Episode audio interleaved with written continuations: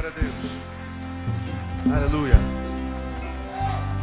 Nas suas orações, lembre de orar por Arlindo e Adilson. Ambos com, com cirurgia marcada, enfermidade grave. Queria que os irmãos estivessem orando por, esses, por essas pessoas, Adilson Andrade e por Arlindo Borba. E não esqueça de orar pelos pedidos que ficam aqui também sobre o altar, ok? Vamos a Hebreus capítulo 13, amado. Nós temos estudado Hebreus desde o ano passado, se eu não me engano, desde setembro. Entrei de férias em janeiro, voltamos, continuamos a estudar Hebreus.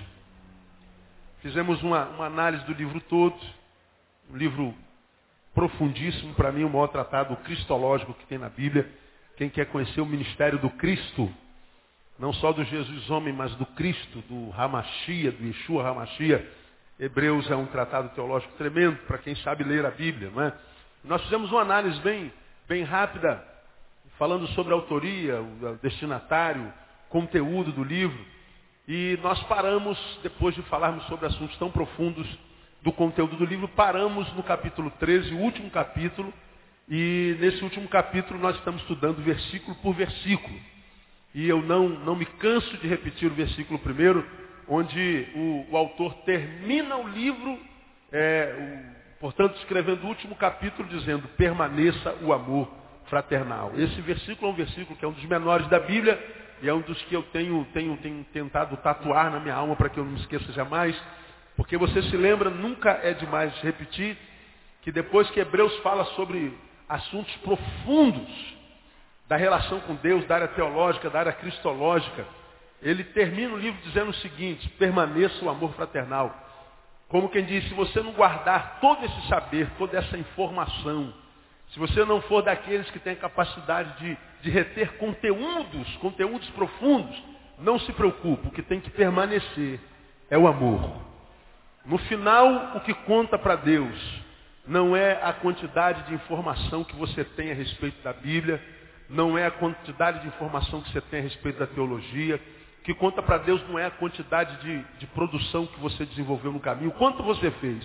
No final, o que Deus vai perguntar foi o quanto você amou. Né? O quanto você amou.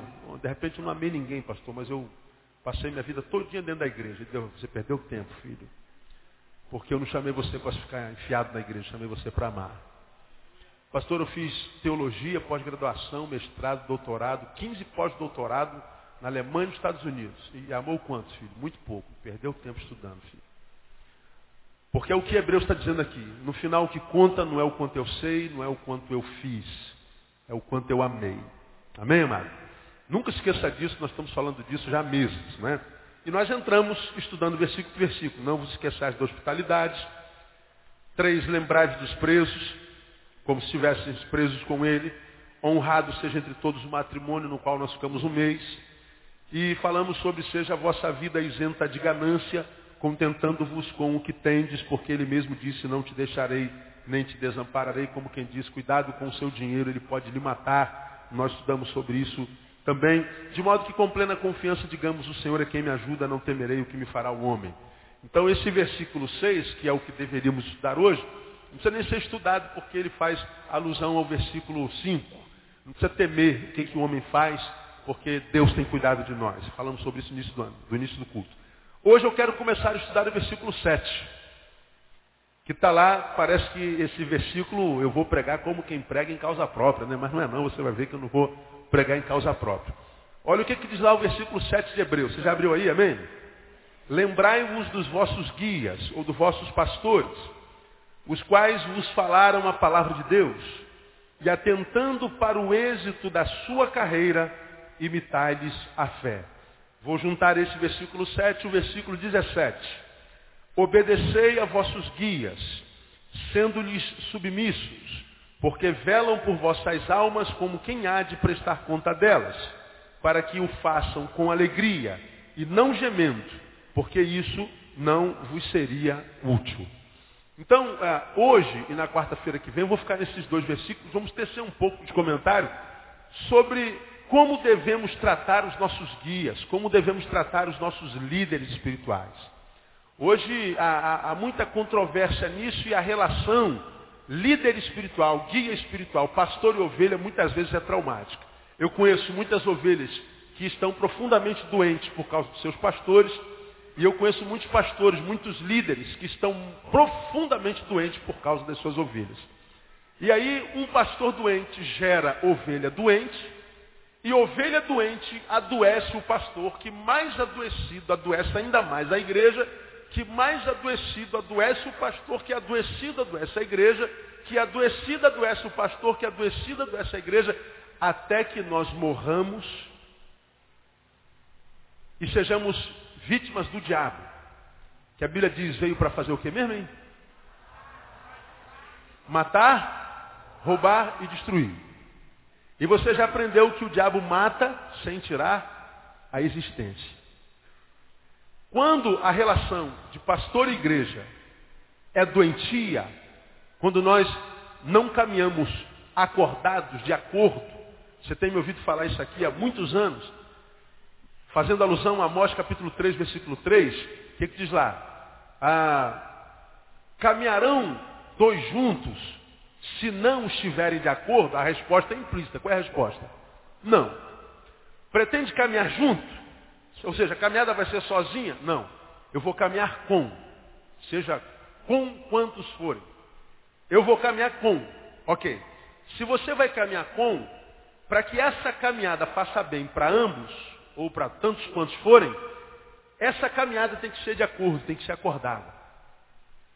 Se você quer caminhar e quer fazer com que o trajeto seja bom para ti e para quem quer que caminhe contigo, se você quer chegar lá, seja lá onde lá for, se você quer chegar lá bem, saudável, e quer chegar num lugar e, e estar de tal forma saudável a, a, poder curtir aquele lugar, seja que lugar seja esse, essa caminhada tem que ser de acordo.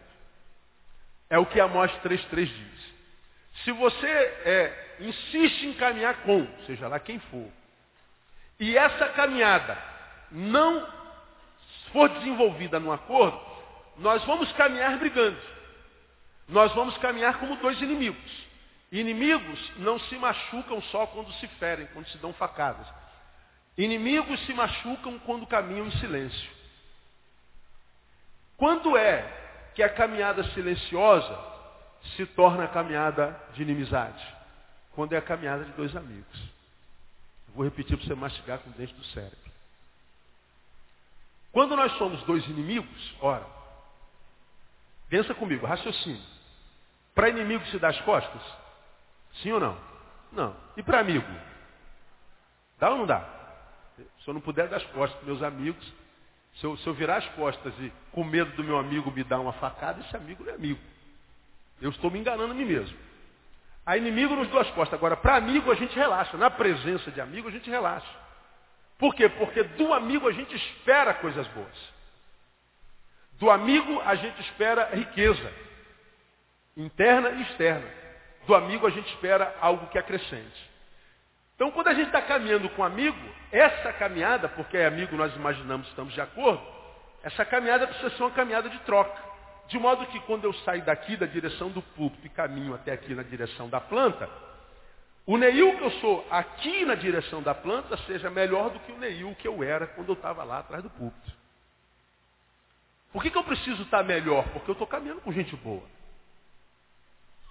Não é? Você hoje não tem graduação, não deve aos seus professores, você não começou no jardim de infância, no jardim 3. Por que, que você hoje sabe o que você sabe? Sabe porque você teve professores. Eles ministraram, trocaram com você alguns saberes e hoje você é o que você é. Então se você olhar lá do jardim de infância para cá, você vai ver que você evoluiu muito. Alguns nem tanto, mas a maioria de vocês evoluiu. Né? Alguns continuam no berçário, só envelheceram, não amadureceram nada. Então para que a minha caminhada, uma vez que eu só tenho uma vida para viver, seja uma caminhada saborosa, gostosa, que acrescente, eu preciso caminhar com gente boa. Agora, quando eu imagino estar com gente boa, e essa gente boa está calada, não troca nada comigo, eu saí de lá e cheguei aqui porque chegamos em silêncio e eu não cresci nada. Mesmo que essa caminhada seja com um amigo, porque foi em silêncio, essa caminhada não me acrescentou nada. Portanto, foi uma caminhada com o inimigo. A inimizade com um amigo se torna inimizade quando a gente silencia. Então, para que a, a relação de pastor e ovelha faça bem, portanto essa palavra é para quem é ovelha, para quem veio para arrumar marido, essa palavra não ajuda em nada, quem veio arrumar esposa, essa palavra não ajuda em nada. Essa é a palavra para quem se relaciona com Deus na sua igreja. Para que esse relacionamento de pastor e ovelha faça bem, nós precisamos observar alguns preceitos da Bíblia, porque senão nós vamos ser ah, o Satã do outro. Nós vamos matar o outro. E como diz lá no final do versículo 17, veja lá.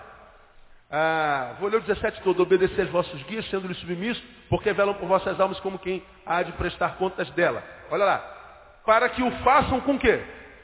Com alegria e não o quê? Gemendo. Não o façam gemendo. Por que não é bom o pastor desenvolver o seu trabalho gemendo? Porque isso não o quê? Vos seria útil. Não seria útil para quem? Para quem? Para a ovelha. Se no nosso caso aqui o meu trabalho é feito com dores, com obrigação, sem alegria, sem, sem, sem motivação, sem denodo, se o meu trabalho é só um trabalho, não é o desenvolvimento da vocação e da vontade de Deus, na perspectiva de Deus, na unção de Deus, na autoridade de Deus, mas isso aqui virou só um negócio, se eu faço por intenções outras que não agradar a Deus e cumprir a missão, ora, para vocês não vai ser nada útil. Portanto, o que, esse texto está dizendo? É bem possível, está escrito aqui, que você esteja sentado aí numa relação eclesiológica, eclesiástica, seja qual for a igreja, estar aí é inútil. Esse texto está dizendo, se o pastor não faz com as motivações certas, quem perde são vocês, é inútil. Isso não vos seria útil. Aqui, nesse versículo, nesse finalzinho de versículo, você já tem respostas para algumas indagações. Por que, que eu frequento igreja há tantos anos e, e, eu estou lá naquela igreja há tantos anos, eu estou congregando aqui há tantos anos, eu estou nessa comunhão há tantos anos? Pô, mas a minha vida não, não, não, não vai, a minha vida não desanda, a minha vida não, não flui. Minha vida, eu estou aqui há 20 anos e a minha vida não deu nem um passo. Bom, o problema pode estar em você, mas o problema também pode estar aqui onde eu estou. A minha motivação pode anular o teu crescimento. A minha motivação ou a inexistência dela pode fazer com que o teu crescimento seja nulo. Você está entendendo isso? É sério ou não é? É sério. Por que, que é sério? Porque você é um homem de fé. Você crê na palavra que é pregada no público. Você crê que quando uma pessoa sobe aqui onde eu estou e tem um título que eu tenho, pastor, de fato ele está falando em nome de Deus, mas não se iluda. Nem sempre o é. Ele pode estar pronunciando o nome de Jesus, pregando a palavra de Jesus, mas não está fazendo no poder do nome de Jesus. A intenção do coração é com a qual Deus vai tratar com aquele homem. Então, sentar aí não é uma, uma postura inconsequente. Eu estou aqui, se não fizer bem, mal não vai fazer, você está enganado. Você pode estar sentado aí e fazendo muito mal para a sua alma. Você pode estar sentado na casa de Deus, se você não sabe quem é que está ministrando sobre a tua vida, você pode estar sentando aí para se amarrar. Você está sentando aí para se desgraçar. Diga para você que você não conhece crentes que depois que se converteram não pioraram a vida. Conhece ou não conhece? Eu conheço muitos. Diga para você que você não conhece crentes que estão sentados aí frequentando a igreja há tanto tempo e a coisa não rola como diria o Jorge. Pode ser problema seu? Pode, e eu acredito até que mormente seja, mas também pode ser, diz esse texto, a motivação daquele que ministra sobre a sua vida. Então a relação do líder, do guia, com o liderado, não é uma relação inconsequente. Não é uma relação que a gente diz assim, se bem não fizer, mal não faz. Não, pelo contrário, pode fazer muito mal. Só para relembrar você, alguém hoje me ligou me perguntando sobre esse versículo. Volta comigo para o Velho Testamento, Malaquias capítulo 2, só para relembrar. Malaquias capítulo 2, eu vou te mostrar como é que a relação desse homem que a gente chama de guia, de pastor, que a gente imagina ser de Deus, pode de fato influenciar a nossa vida para melhor e também para pior. Por isso a gente não pode viver uma, uma, uma fé irracional, uma fé emocional, uma fé que não pensa, uma fé que não questiona, uma fé que nos emburrece, uma fé que nos fanatiza. Temos que buscar uma fé que nos ensina a pensar, que nos ensina a questionar, que nos ensina a ser. E eu quero ensinar isso a você que é a minha ovelha, para que você questione o que eu prego, para você questione o que eu falo, para que você não se submeta ao neil como vaquinha de presépio. Use o seu cérebro, ouse pensar, ouse mastigar, ouse discernir, porque é o que a Bíblia diz que a gente tem que fazer. Porque a minha vida pode prejudicar a sua, né? e a sua a minha. Então veja lá, Malaquias capítulo 2, antes de, de, de você falar assim, pastor, isso é Velho Testamento, e a gente tem que viver o novo, todo mundo que não consegue explicar o Velho Testamento, quando é uma palavra contrária, diz, ah, mas isso é no Velho. Por exemplo, dízimo. Ah, dízimo está no Velho Testamento, porque eu não dou dízimo. Velho Testamento passou. Pois é. Mas no Velho Testamento está escrito, o Senhor é meu pastor? Passou? Você acredita nisso? Mil cairão ao teu lado, dez mil à tua direita. Você não será atingido. Passou? Está no novo ou no velho? No velho. Deus é nosso refúgio e fortaleza. Socorro bem presente na angústia. Novo ou velho? Velho. Quando é promessa, a gente diz, o velho é uma bênção. Eleva os meus olhos para os montes, de onde me virá o socorro? O meu socorro vem do Senhor, que fez os céus e a terra. Oh, aleluia! Até sapatinho de fogo. Agora, quando é exortação, aí isso é Velho Testamento, pastor. Não é não, é você que é um crente safado. Você que é um ladrão. É isso. Cara de pau. E fica mentindo para si. O Velho Testamento é Bíblia. Repita após mim. O Velho Testamento é Bíblia. Só precisa ser pensado. A gente precisa fazer hermenêutica, exegese dele lá. Né? Porque, para mim, o Salmo 23 é Bíblia, irmão. O Senhor é meu pastor e nada vai me faltar. Ele vai me fazer deitar em verde espaço, vai me guiar mansamente às águas tranquilas. Eu creio nesse pastor do Salmo. Você acredita? Então, não vem com essa história que o Velho Testamento não tem. Aí, uma vez nós falamos sobre esse, esse capítulo, alguém disse, ah, pastor, isso é no Velho. Então tá bom, deixa eu botar a mão na sua cabeça e deixa eu abençoar. Olha o que, que diz aí. Ah, em Malaquias tem quatro maldições. Tem um livro de Caifás que fala sobre as quatro maldições. Já preguei esse texto, inclusive, aqui na nossa igreja. Cada capítulo de Malaquias fala de uma maldição. A maldição do segundo capítulo, você que é daqui já ouviu falar isso, eu só estou relembrando para você acompanhar o raciocínio que eu vou falar em Hebreus. A maldição do segundo capítulo é sobre o sacerdote, sobre o líder, sobre o guia, a respeito do qual o Hebreus está falando lá, do guia espiritual. Está lá no versículo primeiro, veja lá. Agora, ó sacerdotes, este mandamento é para vós. Se não ouvirdes, se não propuserdes no vosso coração dar honra ao meu nome, diz o Senhor dos Exércitos, enviarei a maldição contra vós e amaldiçoarei as vossas bênçãos. E diz mais, e já as tenho amaldiçoado, porque não aplicais a isso o vosso coração. Essa palavra é para o sacerdote, para o guia.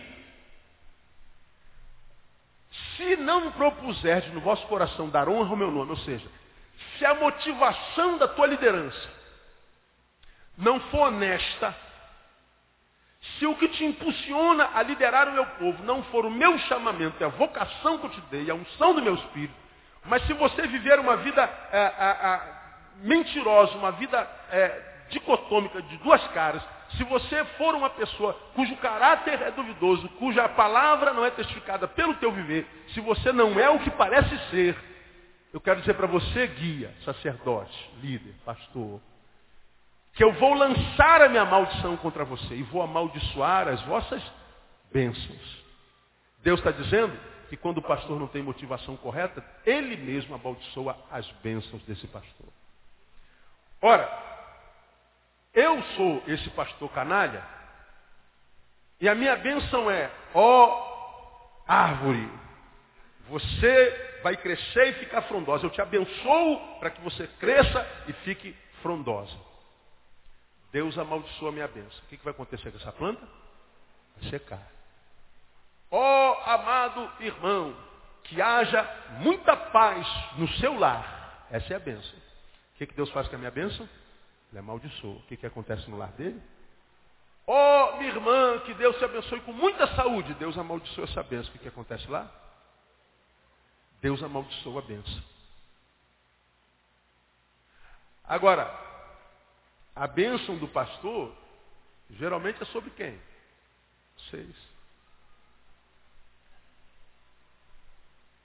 Quem é que põe a mão sobre a tua cabeça? Eu disse quando preguei sobre isso aqui, que na minha cabeça não bota a mão se eu não conheço. Prego nesse país todo e fora dele, todo lugar que eu vou, alguns lugares, melhor dizendo, pastor, ajoelha aí, vamos orar pelo Senhor. Não, vamos orar em pé, irmão, vamos orar em pé, vamos dar mão. Vamos orar aqui de mão dada. Eu nunca digo por quê. Mas não põe a mão na minha cabeça. Ah, pastor, eu não acredito nisso. O problema é seu, eu creio. Eu creio. Esse texto para mim mostra como a minha relação contigo pode fazer mal para você e como a sua relação comigo pode fazer mal para mim. A minha pessoa pode, enquanto líder, fazer mais mal a você do que você a mim. Então, quando Hebreus fala, permaneça o amor fraternal, voltando para Hebreus capítulo 13, faz um monte de exortações, e entre as exortações fala sobre o guia, sobre a figura do líder, sobre a figura do pastor, ele não faz à toa. O Espírito Santo não joga a conversa fora. Há uma, uma, uma questão muito séria nessa relação entre líder espiritual, seja de que religião for, seja de que área for, há uma questão muito séria, grave nessa relação aí. Deus trabalha no coração. Isso não quer dizer que a gente precisa ser perfeito, que a gente não erre, que a gente não cometa equívocos. Uma coisa é cometer equívocos, outra coisa é ter o coração ruim. Uma coisa é cometer erros, se enganar. A outra coisa é ter um instinto maligno.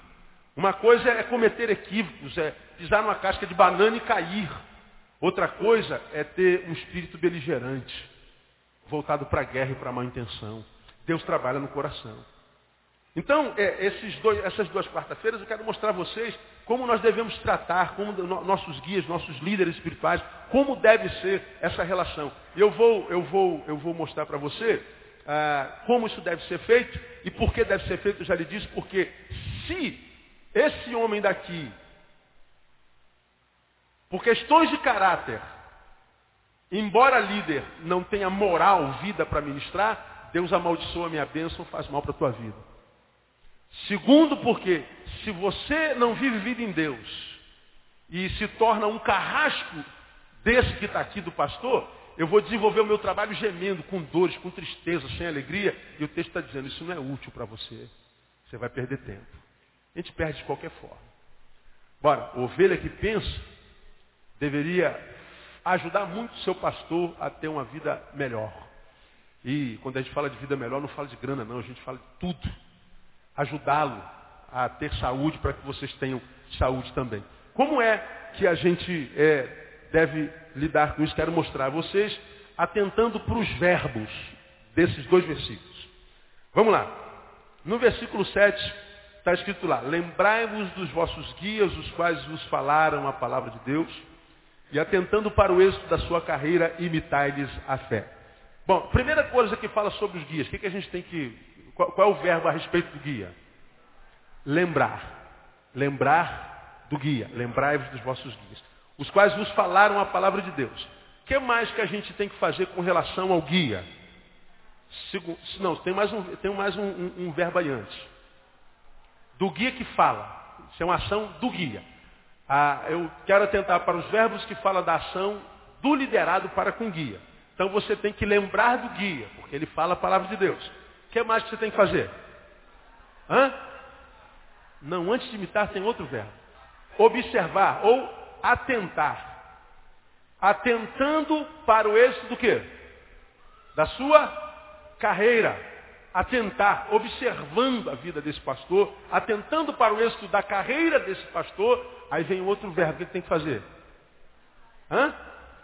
Imitar. Imitar o líder. Aí a gente vai lá para o 16, lá para o 17, tem aí uma primeira palavra que também é um verbo. O que, é que a gente tem que fazer com os guias? Obedecer. Então, eu vou nessas duas quartas-feiras parar nesses quatro verbos. Lembrar, atentar, imitar e obedecer. Só. Quatro palavrinhas e a gente acaba. Esse versículo 7. Né? Hoje eu quero, nesses 15 minutos, falar sobre o lembrar lembrai-vos dos vossos guias. Do que que Hebreus está falando? Lembrai-vos dos vossos guias. Esse verbo lembrar, ele pressupõe três coisas que eu quero compartilhar com vocês. Primeiro, Esse lembrar dos vossos guias, na minha concepção, primeiro pressupõe aprendizado. Raciocinem. Só se lembra quem? Quem é que está capaz de lembrar de alguma coisa? Diga, Diego. Quem aprendeu. Ora, se o texto diz assim, ó, lembrem. Ora, eu não posso lembrar de uma coisa da qual não tenho conhecimento. A gente poderia, vamos melhorar. Só se lembra quem esqueceu. Pô, me esqueci, então se lembre. Ora, se você esqueceu, o próprio esquecer pressupõe saber. Eu não posso me esquecer do que eu não sei. Ah, eu me esqueci, me esqueci do seu nome. Como é seu nome? Eu esqueci, seu, esqueci o nome dela. Bom, se eu esqueci o nome dela, obviamente eu estou dizendo que eu sei o nome dela. Sei, eu só não lembro.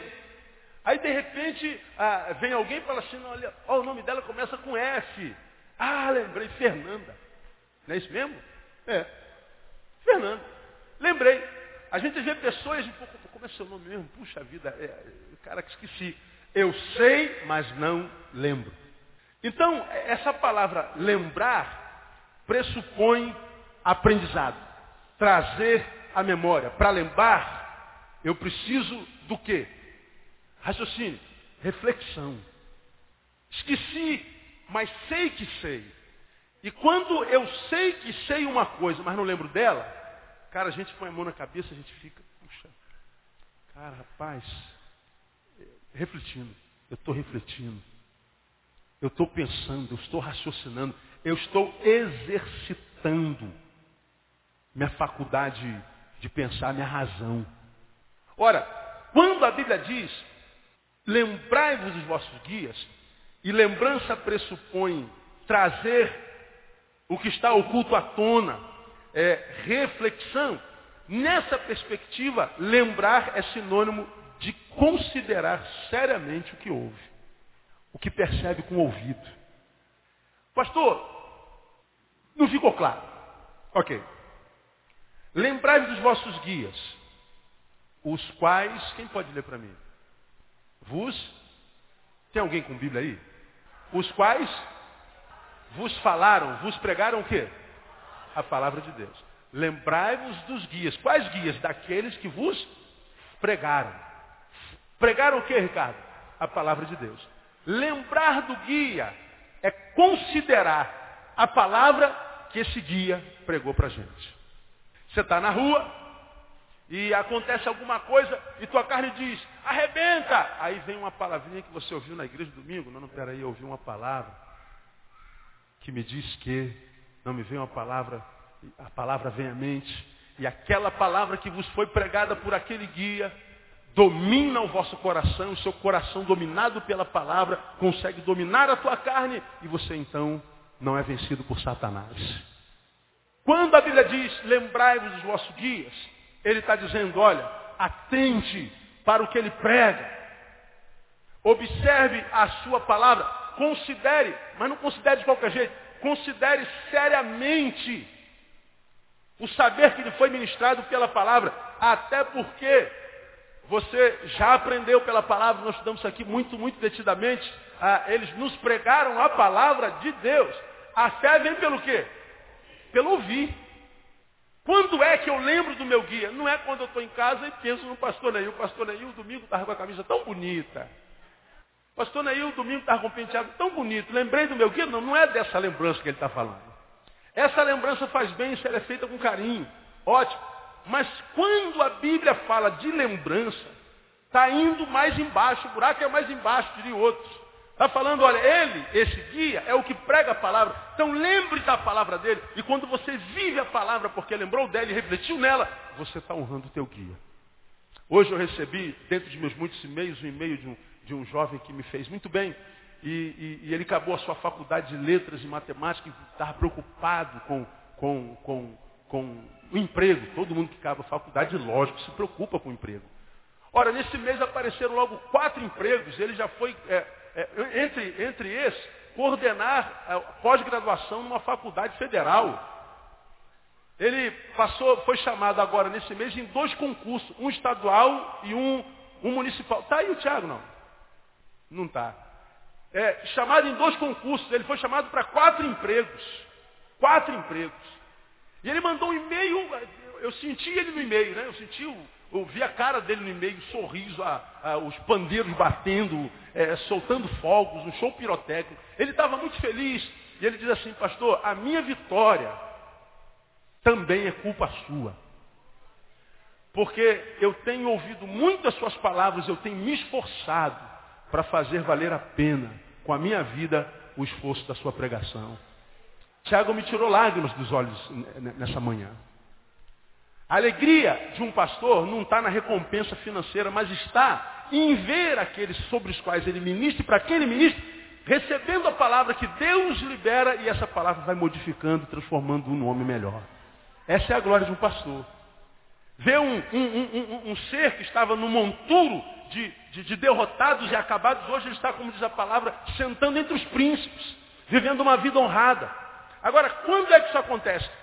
Quando a gente ouve a palavra, a fé vem pelo ouvir, ou ouvir a palavra de Deus. Quem é que prega a palavra de Deus para nós? É o pastor mormente. Por que, que eu digo que é o pastor mormente? Porque nós, em grandes escalas, não lemos a, palavra de Deus como deveria ler. Diz para você que você lê a palavra de Deus como deveria ler. Pode me ajudar? Pergunta irmão que está do seu você lê a palavra como deveria? Não precisa responder não. Responda para si, não precisa responder para mim. Bom, se o seu rosto ficou pelo menos rosa, há esperança. É nisso que a gente quebra os fariseus. Os fariseus estão sempre preocupados com a forma, com a gravata, com o cumprimento da calça dos outros, né? se bate palmo no bate palmo. O fariseu é uma desgraça desde o tempo de Jesus. Agora, quando a gente vai no subjetivo, pergunta, ama quem?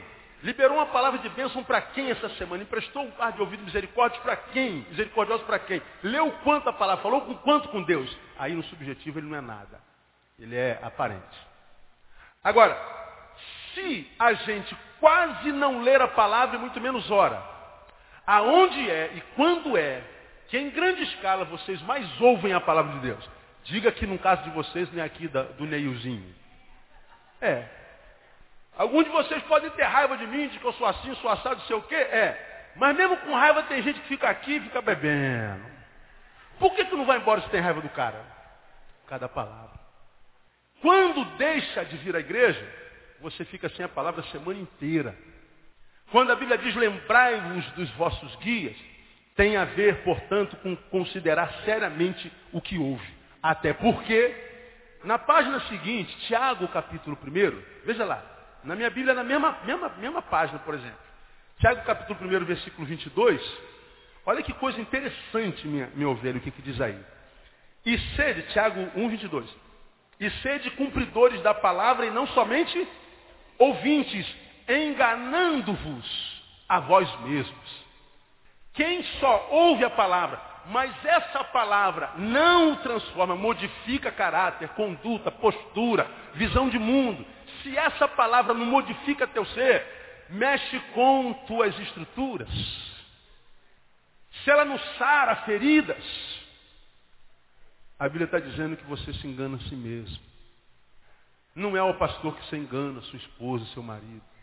Está aqui ouvindo, ouvindo, ouvindo, mas essa palavra quando sai daqui, não provoca reflexão em você, você não traz à tona, você não permite que essa palavra te julgue, que essa palavra te machuque, que essa palavra te incomode, que essa palavra tire o teu sono, que essa palavra te coloque em crise. Quantas vezes nós entramos na igreja e queremos entrar na igreja só para ser consolado? A gente quer entrar na igreja só para ouvir uma palavra boa da parte de Deus. A gente só quer uma palavra que venha como cibalena, neosaldina para dor de cabeça. E Deus fala assim, você está com dor de cabeça, filho? Então eu vou te dar uma paulada que é para melhorar logo tudo. Vou quebrar o vaso, porque quando é Deus que quebra o vaso, lembra, Ele é o leiro e Ele pode fazer um vaso novo na tua vida, irmão. Então a gente não tem que querer só de Deus consolo, porque a Bíblia, já preguei aqui, ela tem uma, uma única função dupla.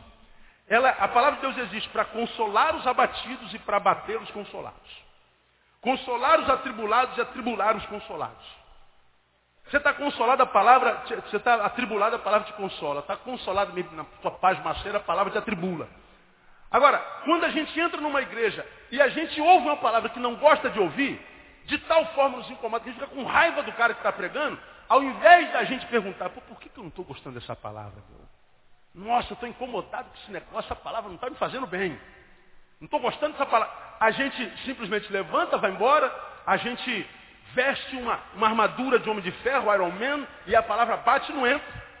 A gente cria uma resistência e não percebe que aquela palavra que nos incomoda pode estar nos incomodando porque nós temos uma ferida aberta e Deus está metendo a mão nela. Está doendo. Mas a gente geralmente não recebe a palavra que vem como exortação, a gente quer a palavra de consolação. A gente quer a palavra que faz a gente se arrepiar, sorrir e sair daqui dizendo que palavra maravilhosa. Mas a gente não quer sair daqui com raiva. Quando é que a gente lembra de um pastor? Quando a gente pede a Deus para que crie em nós ouvidos de discípulos, para que seja a palavra de exortação, de consolação, nós a recebamos porque percebemos que é de Deus que ela vem para o nosso coração. Isso pressupõe reflexão. Irmão, evangelho não é para gente que não reflete.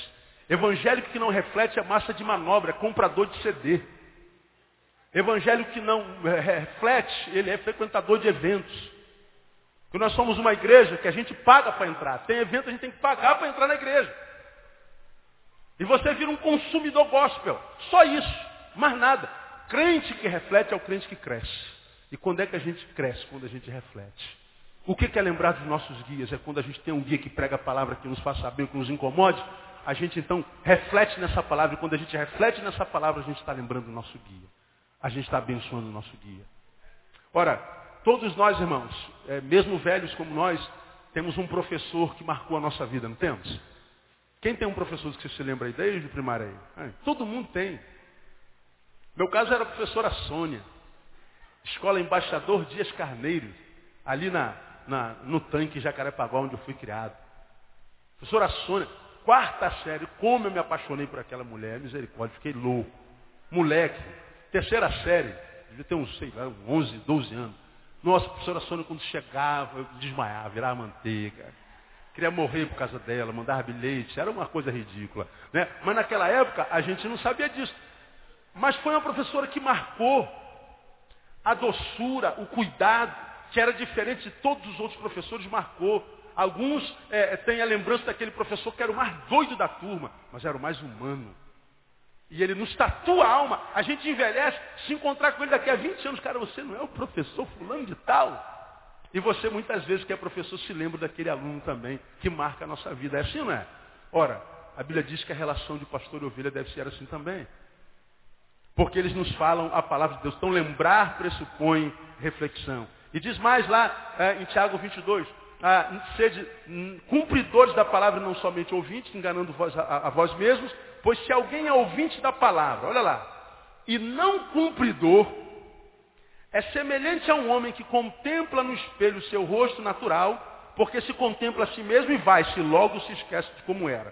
Entretanto, olha só, aquele que atenta bem para a lei perfeita da liberdade, e nela persevera, não sendo ouvinte esquecido, mas executor da obra, leia o restante para mim. Esse será bem sucedido, o bem-aventurado, no que fizer. Quem é bem-aventurado no que fizer? É aquele que ouve e retém. É aquele que ouve e se torna executor da obra. É aquele que é mais do que um frequentador de templo, mais do que um esquentador de banco. É mais do que um comprador de CD, de livro, de Bíblia. Bíblia do, do empresário, Bíblia da, da, prosperidade, Bíblia da mulher, Bíblia não sei o quê. Os Estados Unidos falaram que a Bíblia da mulher tem mais palavras do que as outras. Né? A Bíblia é maior. Nunca. Até, até com Bíblia nego brinca, né, rapaz? Então tem Bíblia para tudo hoje. Daqui a pouco vai ter a Bíblia para o cachorrinho poodle. É, Bíblia para tudo. Comércio. Se você não é reflexivo, você vai ser comprador de produto gospel. Só isso. Lembrar pressupõe outra coisa também. Tem a ver com não esquecer. Né? Não esquecer, lembrai, ou seja, não se esqueça dos vossos dias. Não esquecer é, ser grato. Não se esqueça do que ele gerou no teu coração, do que ele foi para você. Você pode ter se aborrecido com ele, com ela, com a pastora, com a bispa, com o bispo, com o apóstolo. Mas se você pesar o que ele pela fé gerou no teu coração e a decepção que você teve com ele, você vai ver o que ele gerou pela fé é maior do que quem sabe a dor que ele gerou em você. Não se esquecer é ser grato. Por quê? Vos falaram a palavra de Deus. Como eu falei no, no tópico anterior, a fé vem pelo, ir, pelo ouvir. Então, perceba o que eu vou lhe falar. O pastor é em grande escala um instrumento da fé na sua vida. A fé vem pelo ouvir, e você ouviu em grande escala a palavra que gera fé da boca de quem? Do pastor. Nem sempre pode ter sido do colega de trabalho, pode ter sido do pai, pode ter sido da mãe, pode ser qualquer um. Mas em maior escala, a fé que você tem no teu coração deve ser a palavra pregada na boca de um homem de Deus. E essa fé que, que nos salva, essa fé que nos capacita a vencer o mundo, essa fé que nos autentica como filho de Deus, que vem pela palavra, e palavra que veio da boca do pastor, transforma o pastor no instrumento da fé na nossa vida. Ora, se esse homem diz que nós somos instrumentos da fé, ah, ah, somos alvos dessa fé, né, e somos salvos por essa, por essa fé, essa fé foi plantada pelo pastor, o mínimo que a gente tem que ter por aquele homem é gratidão. O mínimo. É o mínimo. Agora, quantas vezes não é assim, não é? Quantas vezes ah, ovelhas saem de uma igreja para outra, sequer dizem aquele de onde saiu, olha pastor, vim agradecer o tempo que eu estive aqui, mas eu estou sentindo Deus de ir para outro ministério.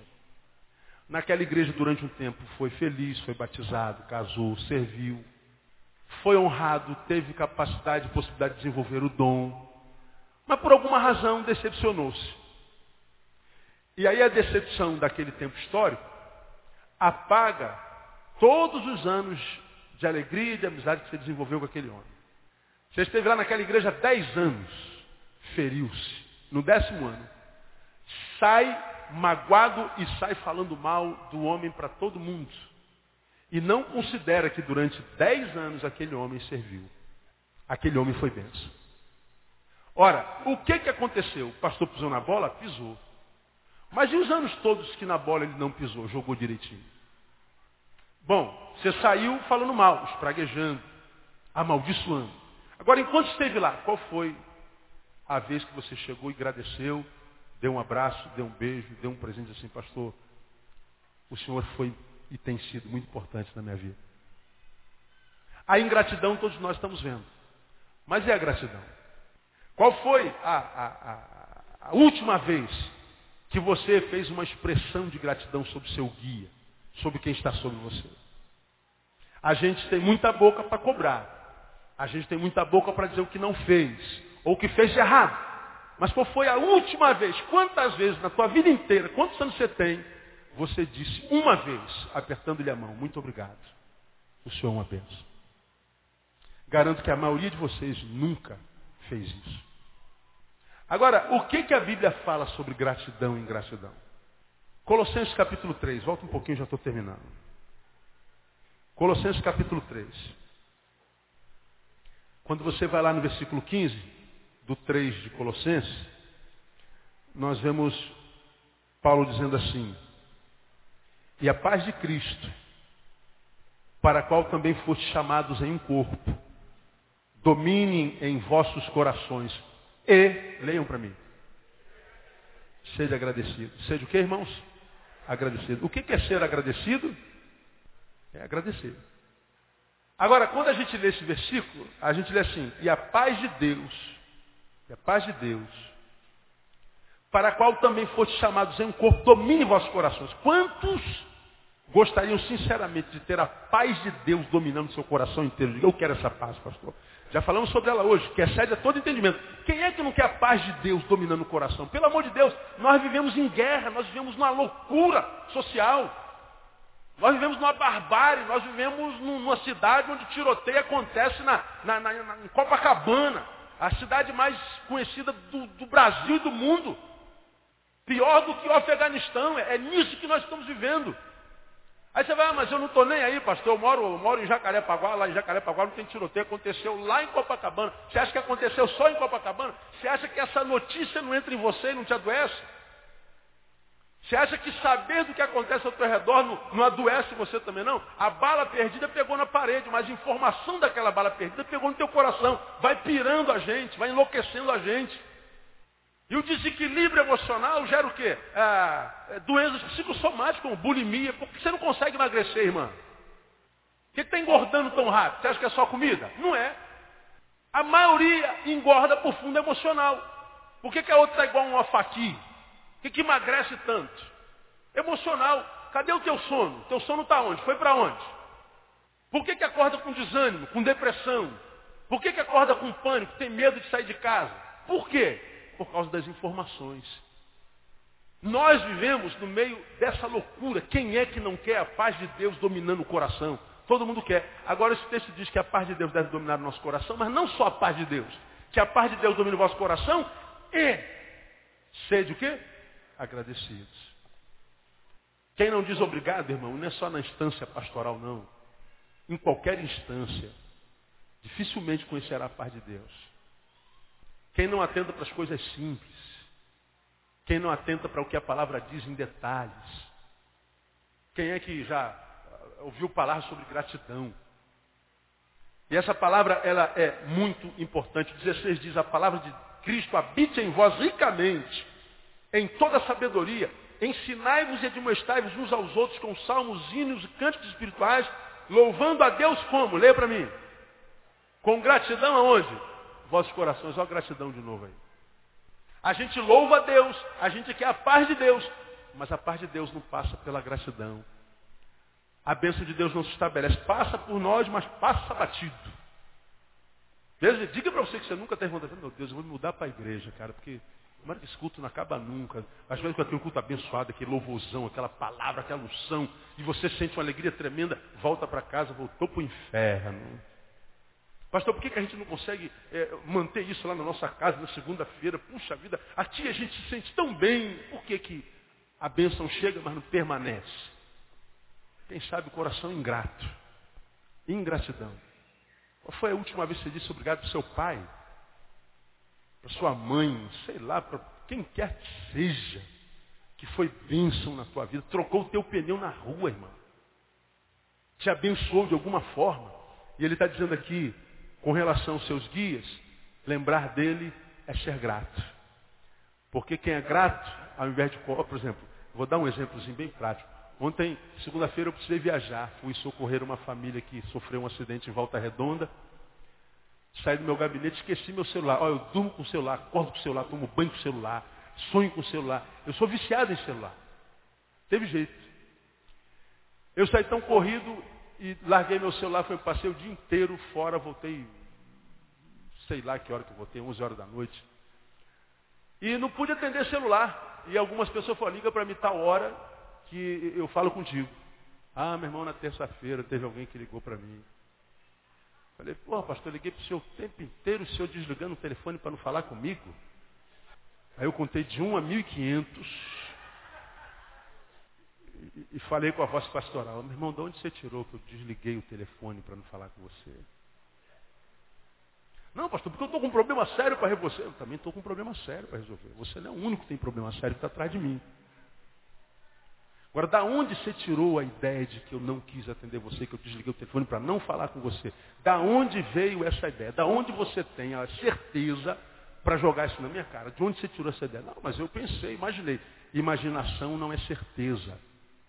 Quando, por causa da sua dor, você deforma a minha imagem nos teus olhos, lembra que essa deformação da minha imagem é só nos teus olhos, porque a tua dor é a tua dor, não é minha. E a tua dor, ela tem o poder de deformar o mundo. Suponhamos que a, a, a, eu esteja com dor e a dor faça isso aqui nos meus olhos. Está vendo? Tirei meus óculos. Não vejo mais nada, está tudo embaçado.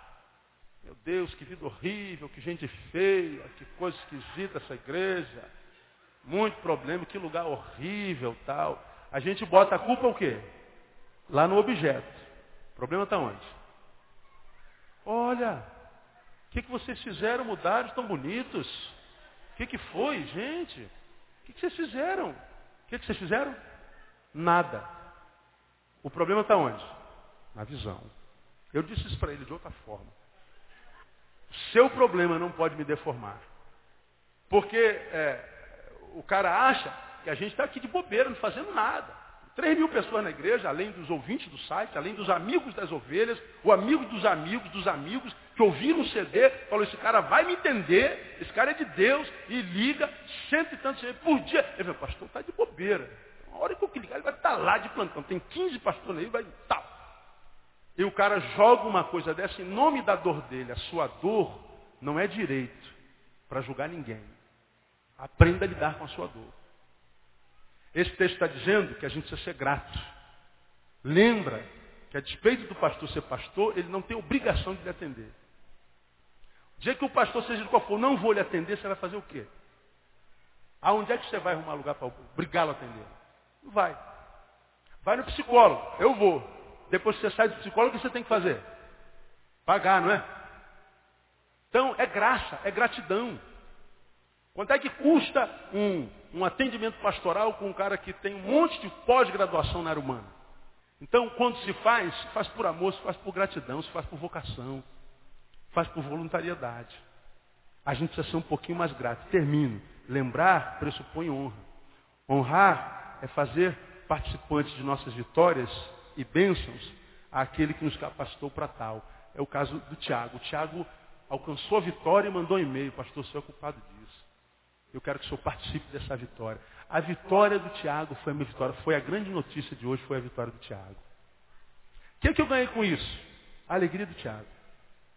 O que, é que eu ganhei com isso? Saber de onde o Tiago veio e saber onde é que o Tiago está. Eu sei como o Tiago chegou aqui. Eu sei como o, o, o Tiago lidou, ou lhe deu, sei lá, como ele trabalhou as suas dores, as suas dificuldades. Eu sei que tipo de gente ele chegou, que tipo de gente ele é hoje. E eu sou culpado disso. Eu não sei se você sabe, mas grande parte do que você é e tem orgulho de ser, eu tenho parte nesse negócio. Se você olhar para trás e se ver no espelho hoje, se tiver alguma coisa nessa sua vida que você goste, você pode ter certeza, eu tenho parte. Eu tenho um cabelinho nesse negócio. Você pode ter certeza disso. Então, antes de você é, rogar praga, amaldiçoar, deixar de orar, tente honrar também. Porque fazer isso é bênção para a sua vida, não só para mim. O pastor não vive em função disso. Quando o homem é de Deus, ele trabalha porque ele tem que trabalhar, é a vocação dele. Para isso foi chamado. E se faz isso, faz porque é questão de vida. Ou faz ou faz. Se não faz, não faz. Paulo diz, se prega o evangelho, é, como é que ele diz lá em Atos, se eu não me engano, 4.20, porque se anuncia o evangelho, não tenho do que me gloriar, pois me é imposta essa obrigação, e ai de mim, se não anunciar o Evangelho. Então, quando a gente prega o Evangelho, a gente não prega só por causa de vocês, não. A gente prega por causa de nós. Porque é a razão da nossa vida. Se eu não pregar o Evangelho, eu vou fazer o quê? Vai me botar atrás de uma mesa o tempo inteiro? Trabalhar com um indivíduo de cada vez? Com um potencial que Deus me deu? com a capacidade de visão que Deus me deu, de comunicação que Deus me deu. Me pegava, pastor, eu sou ser motorista de ônibus, imagina eu no trânsito. Tá louco, eu, eu piro. Botava a trabalhar numa fábrica, eu enlouqueço. Dentro de um quartel, obedecendo ordem de gente que nem cérebro tem às vezes. Eu enlouqueço. Para o que você foi criado? Você só vai ser feliz quando estiver fazendo isso. Eu sei para que, que eu fui criado. Então, quando eu prego aqui, eu não prego só por amor a vocês, não. Eu prego por amor a mim. É meu prazer. É minha vida. É a razão pela qual Deus me colocou enquanto espermatozoide no útero da Geralda Teixeira Barreto. Foi com essa motivação. Quando o papai fez com que chegasse lá, já saiu lá naquele espermatozoidezinho, já não são. Eu já sei o que, é que ele vai ser. Deus já tinha um plano, diz a palavra lá em Salmo 119, quando a minha substância era ainda informe. É o teu caso. Agora, como Deus me pôs aqui, te pôs aí, Deus está falando assim, para que estar aí seja bom para você, lembra do teu guia. Então você quando só se lembra de mim, só se lembra com tristeza, não, sou aquele doido lá, porque com toda a doideira dele, eu estou lá, e se eu estou lá, aquela doideira tem me abençoado de alguma forma. E uma coisa te garanto, enquanto eu for doido e tiver saúde, que Deus me der é seu, com toda alegria no nome de Jesus. Lembrai-vos dos vossos líderes. Vamos ficar em pé, vamos embora para casa.